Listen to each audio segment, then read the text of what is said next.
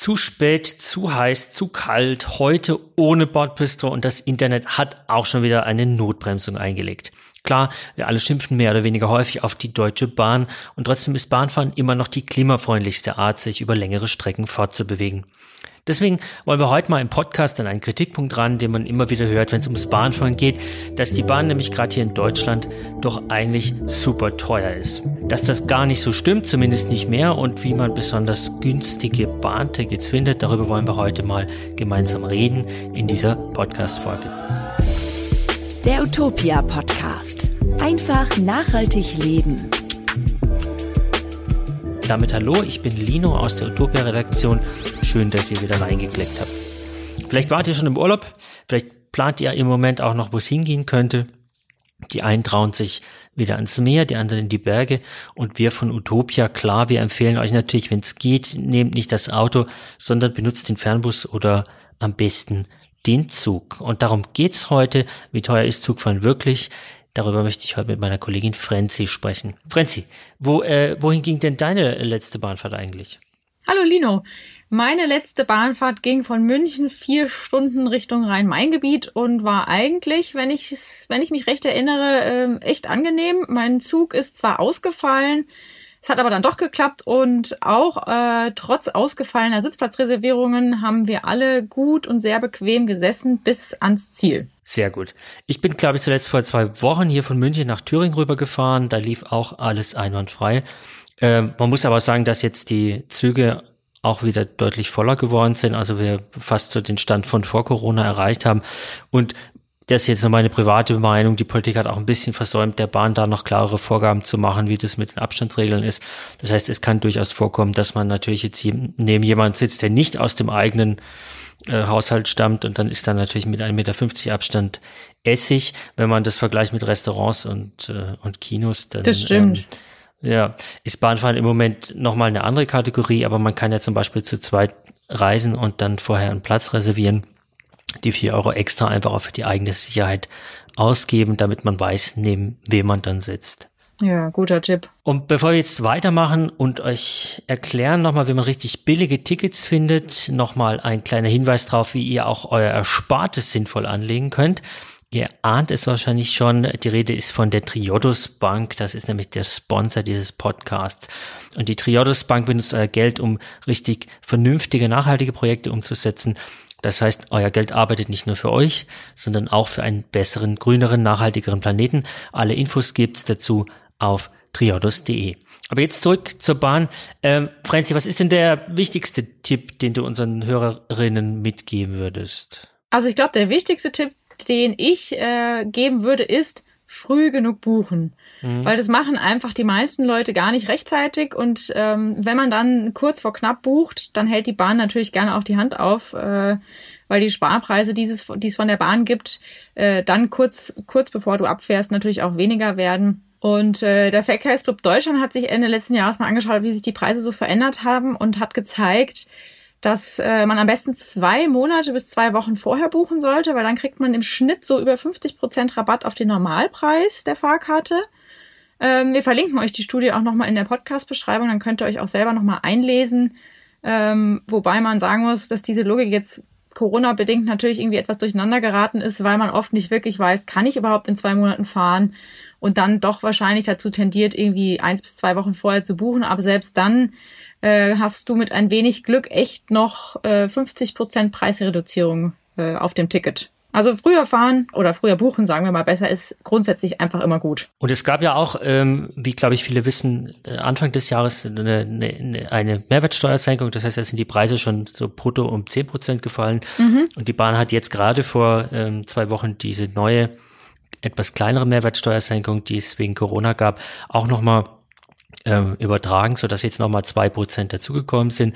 Das sind dann zwölf Prozent im, im Vergleich zu, sagen wir mal, Dezember 2019 auf alle Preise generell und das ist ja auch schon mal eine Summe, die man ähm, einfach gerne mitnehmen darf. Auf jeden Fall. Was ich noch empfehlen kann, das ist für diejenigen, die so auf Angebote abfahren und auch ein bisschen kurzfristiger sind, dass man vielleicht den offiziellen Bahn-Newsletter abonniert.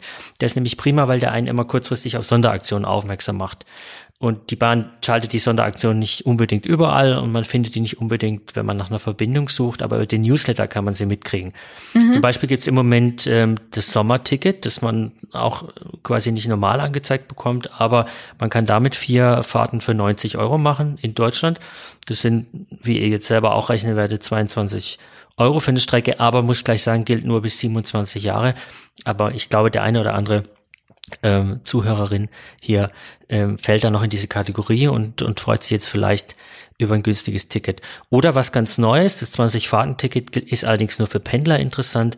Damit kann man in einem Monat zehn längere Strecken hin und zurück fahren. Also zum Beispiel, man pendelt, sage ich mal, von München nach Leipzig und zahlt dann weniger, als wenn man ähm, ein Abo, ein Bahnabo für diese Strecke hätte. Besonders jetzt Corona-bedingt praktisch, weil man vielleicht länger im Homeoffice arbeitet, nur noch zweimal die Woche diese Strecke fährt, statt wie vorher fünfmal die Woche. Und dann kann man ein Drittel sparen zu dem Abo, das man normalerweise vielleicht einfach hätte weiterlaufen lassen oder sonst bezahlt hätte. Aber vielleicht mhm. kommen wir nochmal zurück zu den ähm, Tickets, die es überhaupt gibt. Ich denke, die meisten unserer Zuhörerinnen fahren sowieso immer mal wieder Bahn und wissen das, aber es gibt vielleicht auch jemand, der nur einmal im Jahr fährt oder sich das jetzt für den Urlaub überlegt und noch nicht so intensiv damit beschäftigt hat, zumal sich ja immer wieder was ändert bei der Bahn.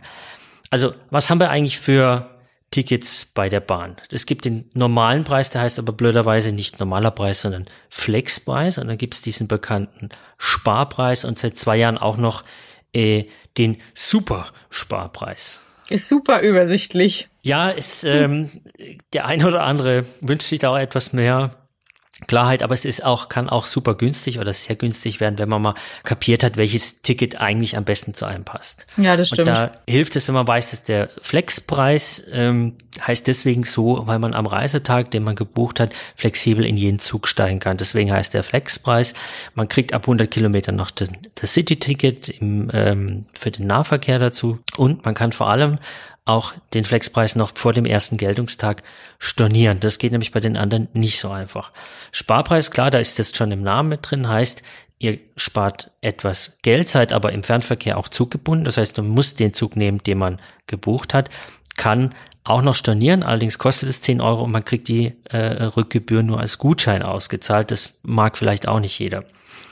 Auch hier gibt es das City-Ticket dazu und dritterdings der Supersparpreis ist sozusagen das schmalste Angebot, heißt keine Stornomöglichkeit, kein City-Ticket.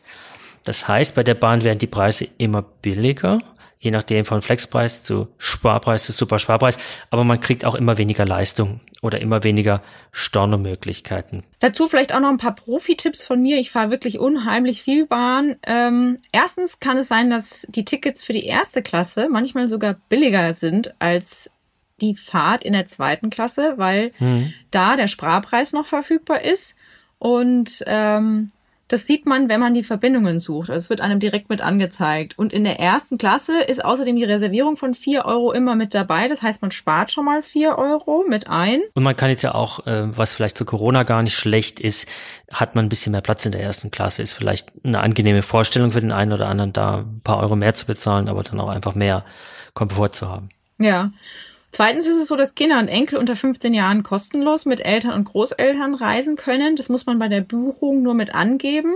Und drittens überlegt immer, ob ihr auch den Nahverkehr nutzen wollt. Wenn also der Sparpreis nur 5 Euro teurer wäre als der Supersparpreis, kann es sich schon lohnen, den Sparpreis zu nehmen, weil ihr dann eigentlich dasselbe zahlt. Aber im Notfall könnt ihr dann immer noch stornieren, was ja wiederum beim Supersparpreis nicht geht. Ach so, du meinst äh, Supersparpreis plus dann das Nahverkehrsticket zu kaufen, könnte auch schon der Preis sein, den der Sparpreis kostet und dann habe ich aber noch die Stornomöglichkeit. Okay, das verstehe ich. Genau. Und man kann ja äh, bei den äh, billigen Tickets äh, sparen, aber es gibt ja auch noch die Bahncard. Mhm. Und da können wir vielleicht auch direkt mal aussortieren. Also es gibt die Bahncard 100, die bringt echt nur was, wenn du wirklich total viel fährst, sprich jeden Tag mit dem ICE zur Arbeit pendelst oder jedes Wochenende nach Hause fährst und weite Strecken zurücklegst. Und die ist natürlich in der Anschaffung oder ja in der Bezahlung auch entsprechend teuer. Ja. Ähm, was viele aber auch nicht wissen, ist, dass die Bahncard 50 eigentlich kaum was bringt. Das ist ein sehr guter Punkt, habe ich auch lange nicht bedacht, beziehungsweise hatte ich eine 50er nur als ähm, Student. Da war es aber auch entsprechend günstiger. Und zwar der Grund, auf den du, glaube ich, raus bist, ist, weil man ja nochmal einen Rabatt auf die Preise kriegt mit Bahncard 25 und 50, aber ähm, auf Sparpreise und Supersparpreise und dazu raten wir ja und viele buchen die ja auch, kriegt man, egal welche Bahncard man hat, ob 25 oder 50, immer 25 Prozent Rabatt. Das heißt, die 50 in der Bahncard 50 ist bei Sparpreisen und Supersparpreisen gar keine 50, sondern nur eine 25 und das wissen viele auch nicht. Das heißt im Umkehrschluss, dass sich eine 50 eigentlich nur lohnt, wenn man viel mit normalen Tickets, also mit den Flexpreisen, die wir vorhin hatten, fährt. Und äh, das wiederum, Flexpreise wird man eher buchen, wenn man spontaner fahren muss, wenn man kurzfristiger fährt. Also wenn ihr viel fahrt und könnt nicht gut planen, weil, keine Ahnung, ihr viele kurzfristige Termine habt, dann ist die Bahncard 50 nur dann eine Option für euch, sonst kommt ihr eigentlich mit der 25 auf die gleichen Rabatte. Ähm, eine Ausnahme gibt es tatsächlich, wenn man noch unter 27 ist, dann gibt es die Bahncard 50 doch noch mal deutlich billiger. Die heißt dann My Bahncard 50 und da lohnt sich doch noch mal einen Vergleich zu machen. Ähm, also wer unter 27 ist und viel fährt, ist vielleicht die 50er tatsächlich eine Option für so in Anführungszeichen normale Menschen wie uns, ähm, eher die 25er. Hast du eine Bahncard, Frenzy, was fährst du? Also ich habe eine Bahncard 25. Ich hatte früher auch eine Bahncard 50 und habe aber dann festgestellt, dass mit der Bahncard 25 eben, wie du schon erklärt hast, hm. die äh, Reduktion auf die Sparpreise gelten. Und ich habe, in, also wenn es ganz gut läuft, fahre ich tatsächlich eine richtig weite Strecke für 14,25 Euro, weil eben auf oh. 17,50 Euro nochmal 25 Prozent Preisreduktion ja. kommen. Also da muss man zwar manchmal ein bisschen hinschauen, aber es kann echt gut klappen. Die 25er Bahncard kostet in der zweiten Klasse für ne, Menschen ab 27 im Moment äh, 44, ungefähr 54 Euro und lohnt sich, das haben wir mal durchgerechnet, wenn man im Jahr für mehr als 230 Euro Bahn fahren würde. Das hat man eigentlich relativ schnell hin. Es gibt im Moment auch, das dürfte viele interessieren, noch die Probe Bahncard 25. Die kostet gerade 17,50 Euro, ähm, gilt aber nur für drei Monate. Aber man hat diese 1750 schon mit einer oder mit zwei Fahrten raus. Wenn man zum Beispiel München-Berlin fährt, dann ist die Probebahncard schon eine Option. Da muss man nur dran denken, dass man die anschließend wieder kündigt, weil sonst verlängert sich das Abo und dann hat man eine normale 25er, was jetzt aber auch nicht das Schlimmste auf der Welt wäre. Ja, das stimmt. Es gibt ähm, also den Ticketkauf, bei dem man schon ähm, mit der Bahncard Geld sparen kann. Es gibt aber noch was, was ich auch noch nicht so lange mache und zwar Punkte sammeln. Ich bin eigentlich echt kein großer Freund davon und im Supermarkt an der Kasse muss ich meistens sagen, nee, ich habe meine Karte vergessen. Keine, keine treue Herzen. Nee, nee. Ich sammle die wenn nur für andere Leute, aber bei der Bahn ist es schon ganz cool, weil wenn man jetzt sagt, man fährt grob für 2000 Euro im, im Jahr, was ja echt schon richtig viel ist, dann bekommst du durch die Sammlung der Punkte eine Freifahrt für 200 Euro und das sind im besten Fall immerhin ganze 10 Prozent. Ähm, es ist eigentlich auch ganz einfach. Ihr könnt euch online anmelden und dann könnt ihr direkt schon loslegen und die ähm, Eingabe der Seriennummer entnehmt ihr auch aus der Bahncard, wenn ihr eine habt. Und ansonsten gibt es zum Beispiel auch noch einen kleinen Tipp, was ich äh, auch häufig nutze, ist, es gibt die sogenannten Bahnkomfortplätze, auf die sich jeder setzen darf, auch wenn er kein Bahnkomfortmitglied ist. Man sollte oder muss dann nur aufstehen, wenn tatsächlich ein Bahnkomfortmitglied kommt und den Platz für sich beansprucht. Das ist mir aber in meiner ganzen Zeit noch nie passiert und ist den meisten sozial auch so ein bisschen unangenehm, deswegen machen das die meisten nicht. Mir ist es in 15 Jahren Bahnfahren, glaube ich, einmal passiert. Das war dann auch wirklich ein Vollbesitzerzug und dann kam jemand mit der Bankkofferkarte und hat sozusagen in die Runde gesagt, wer steht jetzt auf. Ja. Ähm, hat, hat sich natürlich keiner gerührt. Also optimal ist dieses ganze Bankkofferkonzept nicht, aber man kann es für sich nutzen, indem man dann einfach sagt, gut, äh, ich setze mich da erstmal hin, da sind nämlich fast immer noch Plätze frei und die Wahrscheinlichkeit, dass ich aufstehen muss, ist sehr gering. Und dann habe ich noch einen Tipp, den vielleicht viele schon berücksichtigen, nämlich Fahrgemeinschaften bilden. Das ist gerade im Nahverkehr sinnvoll. Es gibt nämlich ja diese Wochenend- und Ländertickets und auf Seiten wie bessermitfahren.de, eine gute Seite, kann man sich auch mit fremden Gruppen organisieren und dann viel Geld sparen und man lernt vielleicht noch tolle neue Leute kennen. Wovon wir eher abraten würden, es gibt im Internet äh, bei eBay und Co häufiger mal Angebote für Gutscheine oder Tickets, die dann sehr günstig erscheinen. Das kann seriös sein, da gibt's aber auch Abzocker und Fälschungen. Es wäre natürlich sehr ärgerlich, wenn ihr nachher im äh, Zug steht mit einem super Schnäppchen-Ticket und dann stellt der Schaffner beim äh, Einlesen fest, dass ihr an der Fälschung aufgesessen seid. Dann wird es natürlich richtig teuer und dann zahlt ihr auch noch doppelt. Ja, und ich habe äh, noch zwei letzte Tipps, die ich eigentlich inzwischen auch immer beherzige. Also bevor ich buche, überlege ich, ob es zeitlich passt, ganz früh oder ganz spät zu fahren. Ich meine, es ist, das mag dem einen oder anderen nicht so liegen. Ich fahre aber oft relativ spät, also sprich nach der Arbeit und dann auch eher an einem Donnerstag. Wenn man freitags zum Beispiel im Homeoffice arbeiten kann, ist es total prima. Oder ich fahre auch erst Montagabends zurück, weil dann die Züge mhm. einfach nicht mehr so voll sind, weil an den Stoßzeiten zu den Wochenenden sind einfach wahnsinnig viele Wochenendpendler unterwegs, so dass die Züge inzwischen auch wieder ein bisschen voller sind und Zweitens versuche ich immer dran zu denken, bei der Suche nach günstigen Verbindungen die Option schnelle Verbindungen bevorzugen zu deaktivieren, weil ja. meistens ist es tatsächlich so, auf meiner Strecke, auf meiner Stammstrecke sozusagen fahren, gibt es eine ICE-Verbindung und es gibt eine IC oder EC-Verbindung. Und die EC-Verbindung braucht tatsächlich sogar eine Viertelstunde nur länger, ist aber deutlich günstiger, so dass wenn ich das eben deaktiviere, wird mir oft die Möglichkeit angezeigt, ich spare ein paar Euros, packe die 25 Prozent der Bankkarte oben drauf und bin eigentlich nahezu zeitgleich daheim. Also das ist total super und ich würde jedem vorschlagen, wenn er das jetzt noch nicht so oft gemacht hat, einfach mal ausprobieren und ähm, mit ein bisschen Planung ähm, wird so eine Bahnfahrt sogar richtig angenehm. Vielen Dank für die guten Tipps, Franzi. Leider sind wir jetzt auch schon wieder am Ende unserer Folge angelangt.